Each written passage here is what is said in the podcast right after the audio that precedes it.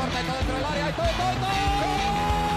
Siniestra la pide Deco, intenta meter y lo hace bien para Larso, la deja para todo, todo, todo, todo, todo. No puede apoyarse Juli, que balón acaba de meter para allá. Valenti, Valenti. ¡Gol! Corta de Neymar, la pone por dentro Andrés. Andrés la juega. ¡Qué golazo! ¡Qué gol! Sí, un regate. Mira el segundo el disparo. El rechace tiene que llegar. ¡Gol! Del Barcelona.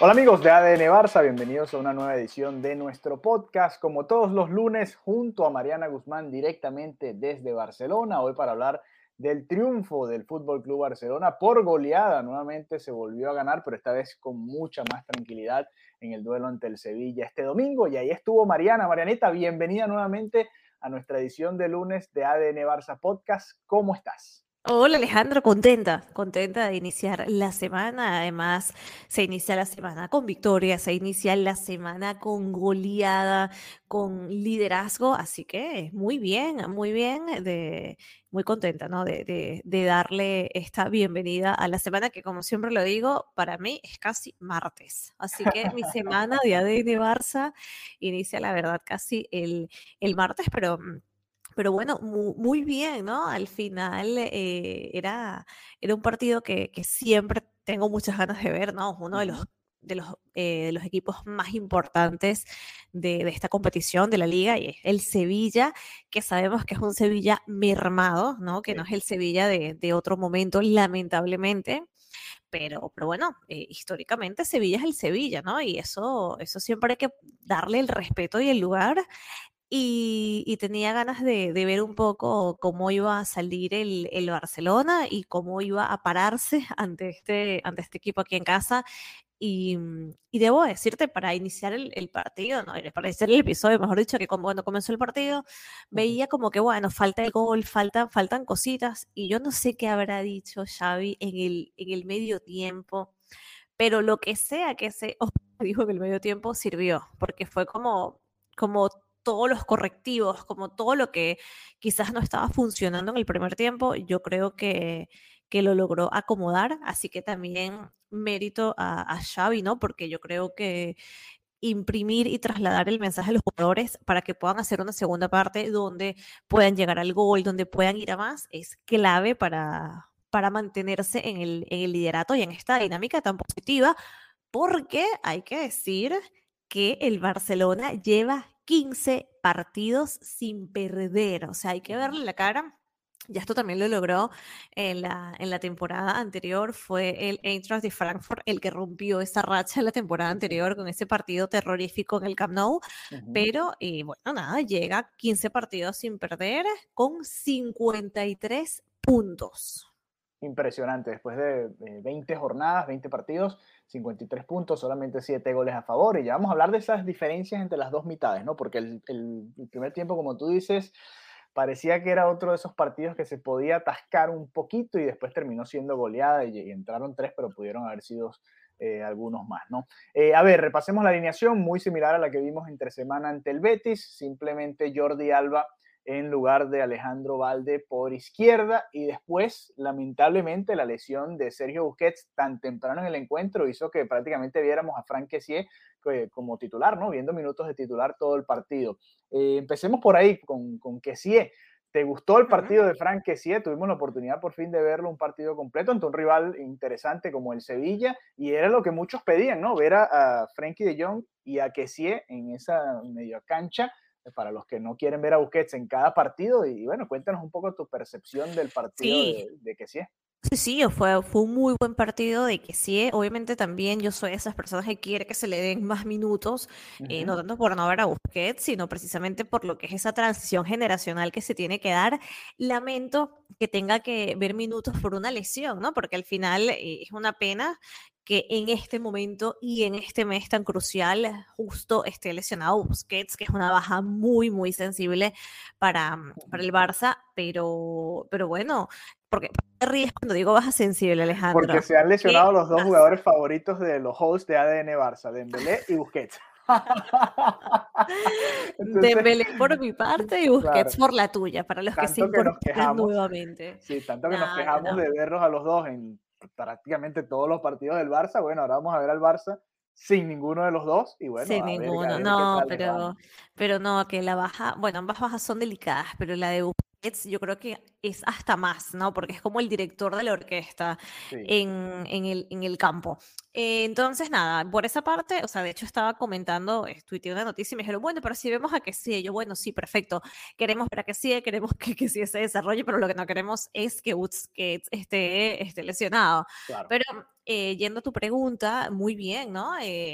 marca ya, ya tiene que sí es dos goles y tres asistencias, y es el tercer centrocampista más específico de cara a puerta del equipo. ¿okay? Solamente está delante de él Gaby y Pedri, nada más y nada menos. O sea, ojito, ojito que, mm, que, que sí eh, está haciendo un buen trabajo. Creo que el, el partido de ayer fue una buena vitrina para él, porque además, claro, eh, estaba, entró Busquets, estaba jugando, o sea, él no estaba ni, ni había ni calentado, ¿sabes? O sea, él no estaba como preparado para, para entrar.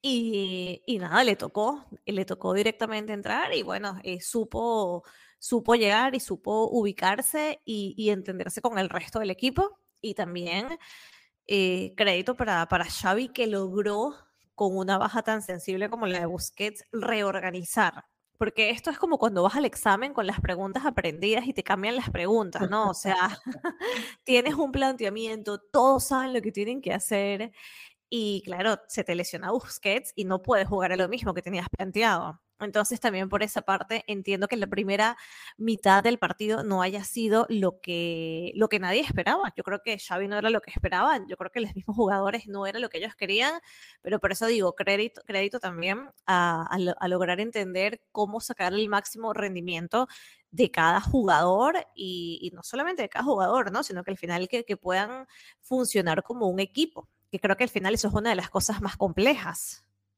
Sí, sí, totalmente de acuerdo contigo. Eh, y ya para cerrar este punto de, de, Busquets, ¿ha habido algún reporte con respecto a, la lesión? Más o menos qué fue lo que le pasó y que, cuánto tiempo podría estar fuera. Sí, el, el, Barcelona emitió un comunicado el día de hoy. En el comunicado no especifica el, el, tiempo en el que Busquets va a estar fuera. Se habla de que pueden ser aproximadamente dos o tres semanas. Pero bueno, te digo mm, un poco lo que, lo que dice el comunicado oficial del Barcelona, que sufrió un esguince en el ligamento lateral externo del tobillo izquierdo. Y bueno, nada, eh, que estará, que, que, vamos a ver cómo va evolucionando, ¿no? La evolución es lo, que va a marcar la disponibilidad, pero bueno, ese es el tiempo que se tiene, mm, se tiene como estimado. O sea, se perdería como mínimo los tres próximos compromisos, ¿no? Que sería Villarreal, el Manchester United y el Cádiz. Sí, entonces estaría llegando forzado quizás a la vuelta contra el Manchester United el exactamente. de febrero. en Old Trafford, que es el 23 de febrero, exactamente. Dentro de 17 días, un poquito más de dos semanas. Vamos a ver, yo lo veo complicado, no creo que llegue a ese partido, quizás llegue forzando y dependiendo también cómo le vaya al Barça en ese partido de ida y, qué tanto puede aportar Busquets, ¿no? Pero lo, creo que lo, lo normal sería que jugara contra el Almería, si acaso, que es tres días después, ¿no? Un partido de liga. Eh, mucho más sencillo antes de enfrentar la doble semifinal contra el Real Madrid, ¿no? que también está ahí acercándose cada vez más en el calendario. Así que esta lesión, así como la de Dembélé, llega en un momento complicado para el Barça. El Barça va a tener que enfrentar al Manchester United en esa eliminatoria sin dos de sus principales figuras, ¿no? Aunque acá hablemos de, ciertos momentos en los que no nos ha gustado Dembélé o Busquets, la realidad es que en esta temporada ambos han sido clave en lo que se está consiguiendo hasta ahora eh, en la liga, el torneo que se consiguió en la Supercopa y bueno, el haber avanzado hasta las semifinales de la Copa del Rey para enfrentar al Real Madrid. Eh, a ver, continuemos con el análisis del partido. Otro de esos que ha sido muy criticado fue clave, ¿no? También en ese encuentro, porque el que hace el gol con el pase de que sí, que es una maravilla, es Jordi Alba, ¿no? Eh, Jordi Alba abre el marcador con el 1 a 0 y para mí jugó un muy buen partido Jordi Alba. Me costó escribirlo ahí en el Twitter. Dije, bueno, qué partidazo acá de escribir, eh, de hacer, perdón, Jordi Alba, asistencia, gol. El hombre muy bien, en defensa no se notó tanto. Eh, no, no, sufrió tanto. No sé si tú tuviste esa misma percepción ahí en el Camp Nou. ¿Se fue ovacionado? ¿No se fue ovacionado? ¿Cómo fue la reacción sí, del Sí, sí, se fue ovacionado. Y, y, sí, como dices tú, a veces uno se acostumbra a criticar a jugadores cuando no están en su mejor nivel, cuando uno dice, pero ¿por qué Jordi Alba? ¿Por qué? Y bueno, nada, hay que reconocerlo cuando, cuando lo hacen bien. Eh, y, nada, en este caso no, no hay nada que criticarle a Jordi Alba en el partido de, de ayer, salió ovacionado. De hecho, le preguntaron en el post mira, esto es un mensaje para el mister de, bueno, si, puedo, si puedes contar conmigo. Y él, mira, yo no estoy intentando dar ningún mensaje, yo lo que quiero es aportar y también ser de alguna manera un referente para estos jugadores jóvenes. Entonces, sí, eh, Jordi Alba abre la lata, como, como dicen aquí, con este, con este primer gol, un, un muy, muy buen gol. Y mm, sabes que no sé, siento que fue como la noche de, estos jugadores criticados, ¿no? Porque fue la noche de, Jordi Alba, también estaban hablando muchísimo de Rafinha, era como mm, los jugadores, los underdogs, los que la gente critica y después salen y dan la cara y eso también te habla mucho del, equipo, ¿no? Que no siempre salgan los mismos, que no siempre salgan los, los mismos jugadores a meter un gol o, o que sean claves las mismas piezas. Así que eso también es como una, una victoria a nivel, a nivel global. Y ojo con este dato de la defensa, porque recuerdo que en, en muchísimos episodios de hace como un año, año y medio de AN Barça, antes de la llegada de Xavi, hablábamos de que la defensa era como la gran tragedia del Barça, ¿no? Porque siempre era, no, vamos a buscar goleadores, vamos a buscar reforzar y decíamos, no, es que eso no es lo que hay que reforzar, ¿no? O sea, tenía que reforzar también atrás. Y en este caso hemos visto una evolución porque de 10 encuentros que se han jugado en liga, aquí en casa, en el Camp Nou, solamente le han metido un gol, el 31 de diciembre. O sea, ese penal que fue mala suerte también de Marcos Alonso sin querer pisó al rival, ¿no? Eh, contra el español. Contra el español, sí, en el derby. Entonces, eh, eh, sí, es, verdad. Es, que en el Camp Nou, más allá de un par de atajadas de Ter Stegen, creo, en errores del Barça, en situaciones muy, muy puntuales, la verdad es que el Barça ha estado muy bien en defensa. Y bueno, mucho tiene que ver, por supuesto, Christensen, que llegó gratis y, ha sido uno de los mejores fichajes para el Barça esta temporada. Por supuesto, la llegada de Koundé y cuando ha podido estar Araujo, ¿no? Más allá de que, bueno, había sido un, un aporte bastante diverso, ¿no? Porque ha estado Marcos Alonso, ha estado Eric García en algunos momentos, ha estado Alejandro Valde, ha estado eh, Alba, por supuesto, ha estado por derecha Sergi Roberto a veces, Bellerín muy poco, pero ha jugado también. O sea, es un, es un esfuerzo prácticamente de, seis a ocho jugadores, ¿no? Que han logrado estos números en, la liga y, eso también habla un poco de la profundidad de la plantilla y cómo ya había podido utilizarlos y, y bueno, tratar de sacar lo mejor de cada uno, ¿no? Eh, es interesante todo esto. Sí, es, eso, ¿no? Un giro total a lo que de repente veíamos hace, hace un año, ¿no? O con lo que se encontró Xavi Hernández al llegar. Entonces, se habla de, que ha mejorado el Barcelona en cuanto a goles y, ahora también en cuanto a la defensa. ¿Qué pasa? Se me olvidó mencionar a Piqué. Piqué también jugó esta temporada en Liga y estuvo ahí, fue parte también, y ha sido parte también de estos logros que ha tenido el Barça hasta ahora. Pues entonces sube la cifra incluso a un jugador más, para que tengan idea de, bueno, todos los que han aportado este año en defensa. Eh, tú hablabas de los criticados, ¿no? Que fue un, partido como de la redención de los criticados y ahí entra también Rafinha, ¿no? Eh, sí, antes de la lesión de Dembélé, Rafinha era muy criticado y la, la, verdad es que no jugaba menos porque ni Ansu Fati ni Ferran Torres han estado en un nivel mucho mayor, ¿no? Porque si no era como para que Rafinha estuviese en el banco y fíjate que ha respondido en estos últimos partidos. Gol contra el Betis, gol contra el Sevilla, asistencia muy bonita en el gol de Gaby y creo que la gente lo está reconociendo, ¿no? La gente lo está reconociendo, pero en las redes, antes de, todo esto, ya yo veía que lo estaban crucificando. Rafiña, que no puede ser, que tal, hasta que ¡boom! pero yo veía que ya, lo, ya la gente estaba comentando un montón de cosas y yo digo, bueno, es que tampoco con unos jugadores se tiene paciencia y, con otros no, ¿no? Porque con Dembélé bastante paciencia que se ha tenido y, y la gente no iba tan así contra él. Y yo decía, pero ¿cuál es el hate a Rafinha? Y ahí tienen, ahí tienen. Así que sí, para mí fue un, partido eh, importantísimo para, para Rafinha, un partido también como lo comentábamos hace, hace nada, ¿no? Un, partido importante para que sí, e inclusive para Jordi Alba, que quizás no tiene ya nada que demostrar, ¿no? Porque al final, independientemente de que la gente lo critique, lo que sea, es un jugador que tiene historia en el club, que ha aportado un montón, que tiene un montón de títulos, ¿no? Que ya no tiene esa necesidad de reivindicarse ante nadie, pero, pero al mismo tiempo, yo creo que por el mismo ego o situación del jugador. Todos los jugadores quieren ser importantes, quieren ser determinantes y, y nada, al final me, me, pareció curioso, ¿no? Que la lectura de, esa, de, de, la noche, la lectura de la noche haya sido esa, de mira, mira quiénes salieron a dar la cara por el equipo. y ojo que eh, es, no, es, no, no se tuvo que reivindicar, pero qué partido, Dios mío, de Gaby. O sea, es que no, no, no. Gaby es increíble el, partido que hizo y, cada día me sorprende más. O sea, no dejo a un lado mi momento Pedri, porque siempre estoy en momento Pedri, pero ayer fue un momento Gaby. O sea, de hecho, el artículo que escribí era como que solo quiero hablar de Gaby, porque ya sé que todos los medios van a hablar de, bueno, de todo el partido, de las crónicas, pero, pero es que hay que entender que este jugador apenas ayer metió un, un gol con la ficha del primer equipo. O sea, apenas ayer, ese fue su primer gol con la ficha del primer equipo. Él ya había anotado gol además contra el Real Madrid en la final de la Supercopa de España. O sea, y, mm, y, hay que ver el nivel de este jugador que tiene 18 añitos, que apenas alcanza la mayoría de edad y, y lo clave que es para el equipo. ¿Sabes? Lo, clave que es para el funcionamiento y es lo que muchas veces la gente dice, no, porque comparan que si Pedri, que si Iniesta, que si el número de Xavi, que si el número 6.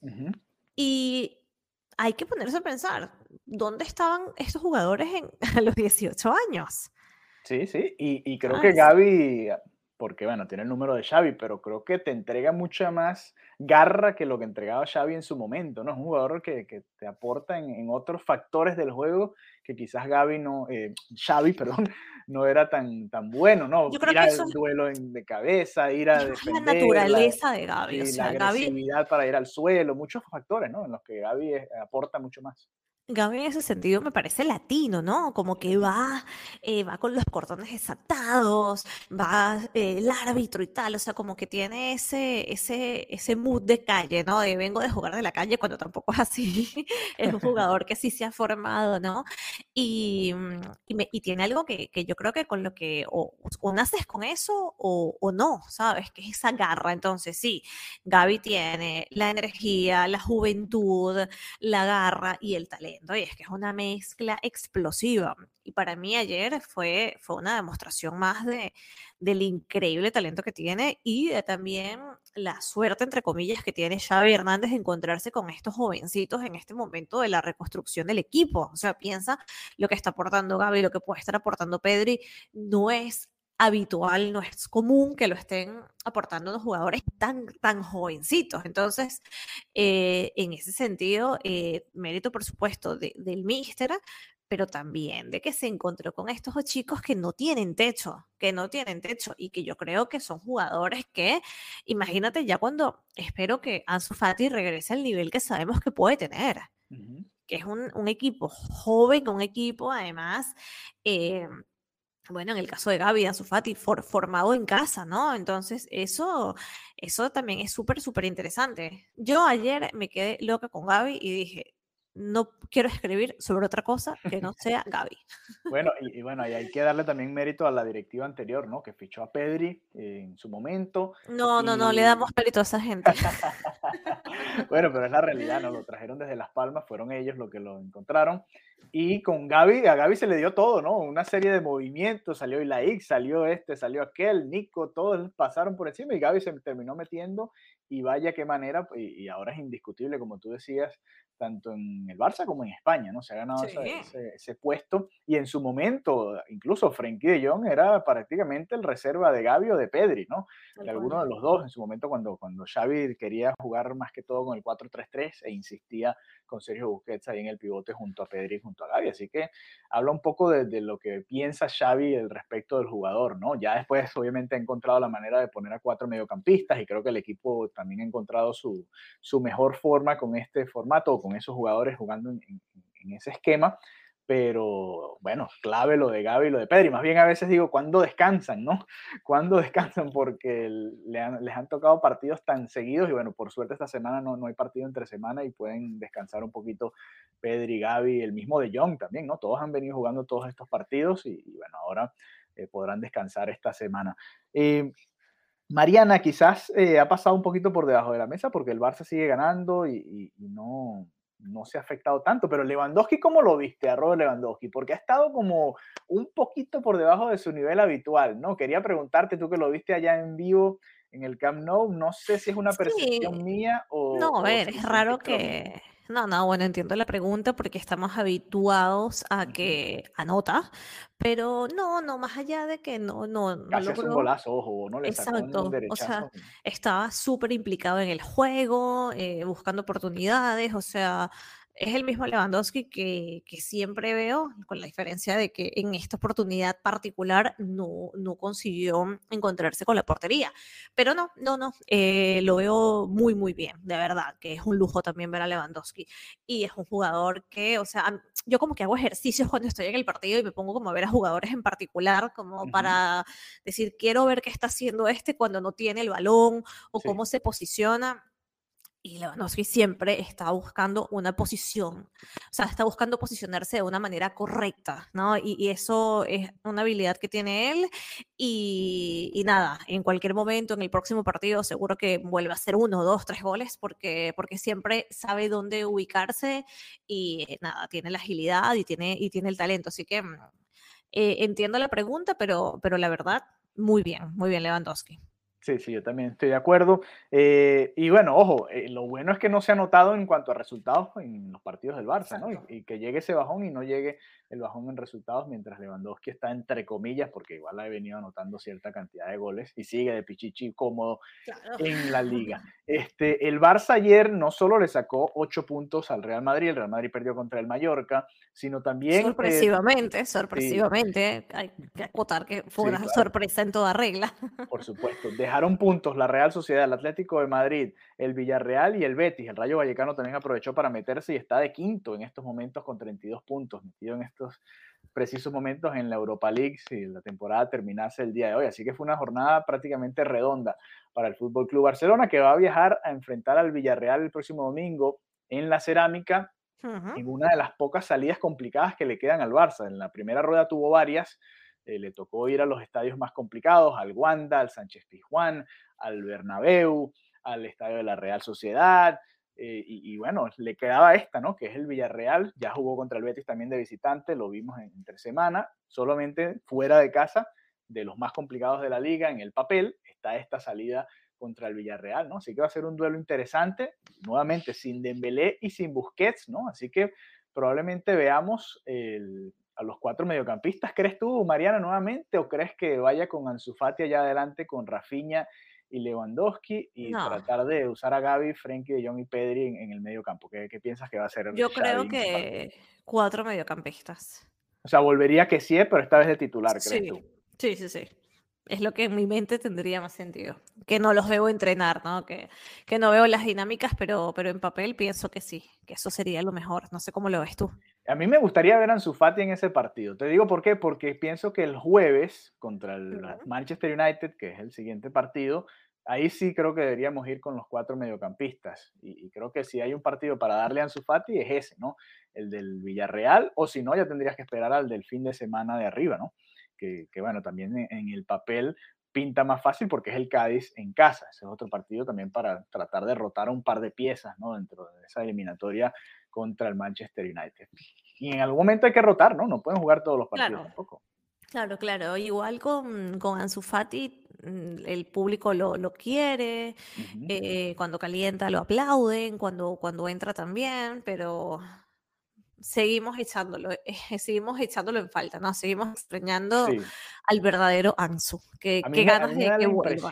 Sí, me da la impresión de que en estos partidos, cuando ha entrado ha jugado muy pocos minutos, por ejemplo, contra el Betis entre semana entró y el partido se complicó, ¿no? Vino el autogol de Cundé, se enredó todo, el Betis se vino encima, no pudimos ver a, prácticamente a Ansu Fati y a Ferran Torres. En este partido contra el Sevilla ya los metió casi al final, ¿no? Faltaban 10, 12 minutos y el partido también ya estaba como apagado, ¿no? Ya no había tanta efervescencia y vimos poco, creo que tuvo si acaso un mano a mano con el lateral y lo perdió y no vimos mucho más tampoco me gustaría ver más minutos de Ansu Fati, ¿no? Como para poder exigirle en esa posición, porque ya lo vimos de nueve jugando de titular y creo que lo comentamos acá, que no tuvo gol, estuvo participativo, pero que le costó, ¿no? Un poco de cara al arco. Entonces, eso sería lo único. Por eso, por eso me gustaría verlo contra el Villarreal, ¿no? Para, para verlo más minutos, porque 10, 15 minutos al final, en partidos que el Barça está sufriendo, que ya está definido el partido, pareciera que no es suficiente. Exacto, me queda esa sensación con Ansu Fati, igual, bueno, obviamente Xavi es el que sabe y el que tomará la decisión, pero hay que descansar a algunos de los jugadores también en algunos momentos. Sí, no, se tendrá que hacer.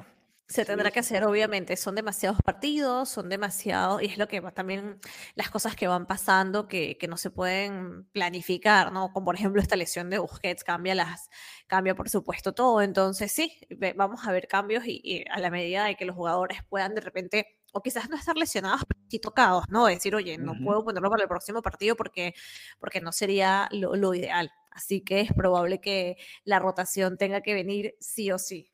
Así es, bueno, ya veremos qué sucede.